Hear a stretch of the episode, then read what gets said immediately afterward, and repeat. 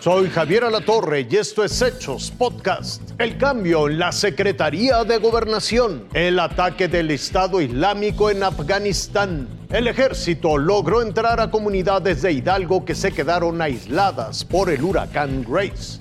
Minutos antes de la una de la tarde, el rumor de que Olga Sánchez Cordero retomaba su escaño corría como pólvora en el Senado y 20 minutos después se conoció la carta donde solicitaba su reincorporación. Para la 1.40 de la tarde, el coordinador de los senadores de Morena, Ricardo Monreal, ya le daba la bienvenida. Le expresamos nuestro beneplácito por esta decisión y le damos la bienvenida.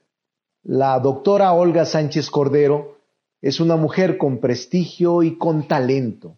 Y en Palacio Nacional, la encerrona de los cambios.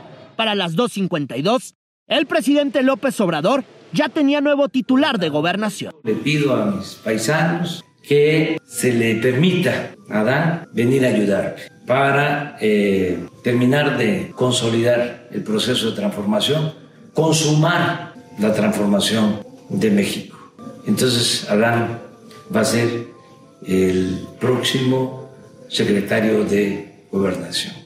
Un nombramiento a uno de los personajes más cercanos al mandatario. Voy a poner todo mi empeño, todo mi esfuerzo, todo mi tiempo para eh, contribuir a consolidar la transformación del país, la cuarta transformación. López Obrador aclaró que Sánchez Cordero fue la que dejó gobernación. Ella me dice, quiero reincorporarme al Senado, quiero estar en el Senado de la República y ha quedado ella en libertad y yo la invité porque quería dejar el antecedente de que una mujer podía ocupar por primera vez ese cargo, secretaria de gobernación.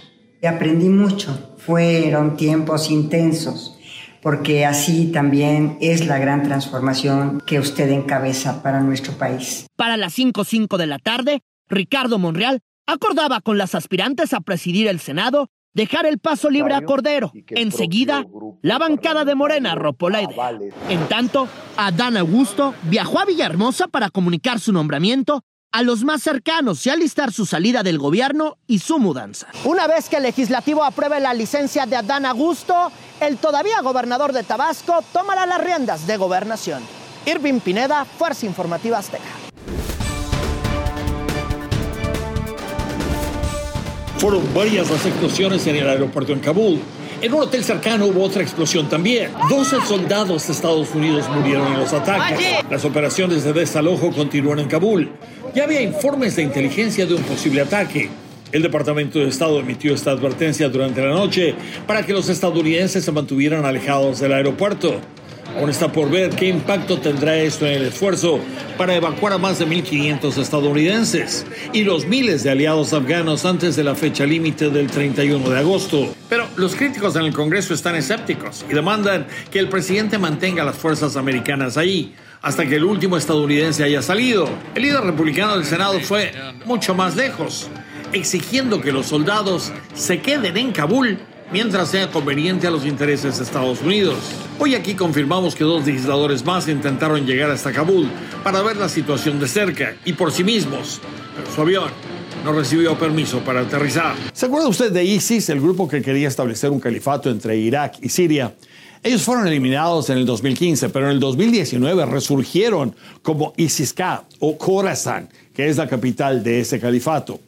Ellos son los que se atribuyen el atentado del día de hoy. Y como dice siempre Joe Biden, a él no le gustan las palabras, le gustan los hechos. Ahora le están exigiendo que el presidente realmente les dé cacería y los haga pagar. En Washington, Armando Guzmán, Fuerza Informativa Azteca. Se abren camino como pueden, quitan piedras y ramas que han dejado aislados a vecinos de 80 poblados afectados por Grace en Hidalgo. Solo en la región Otomí-Tepegua son 40 donde no se han restablecido los servicios básicos como luz y agua.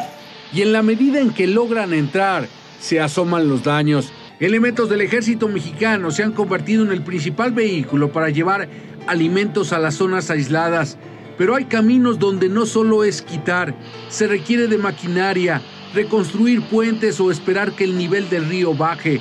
Activaron el plan DN3 y auxilian a cientos que hoy lo necesitan todo desde lo más básico que es agua hasta alimentos. Y conforme avance el ingreso a estas localidades, se podrán ver los efectos de Grace, que a seis días todavía no arroja una lista real de damnificados. Leonardo Herrera, Fuerza Informativa Azteca. Esto fue Hechos Podcast.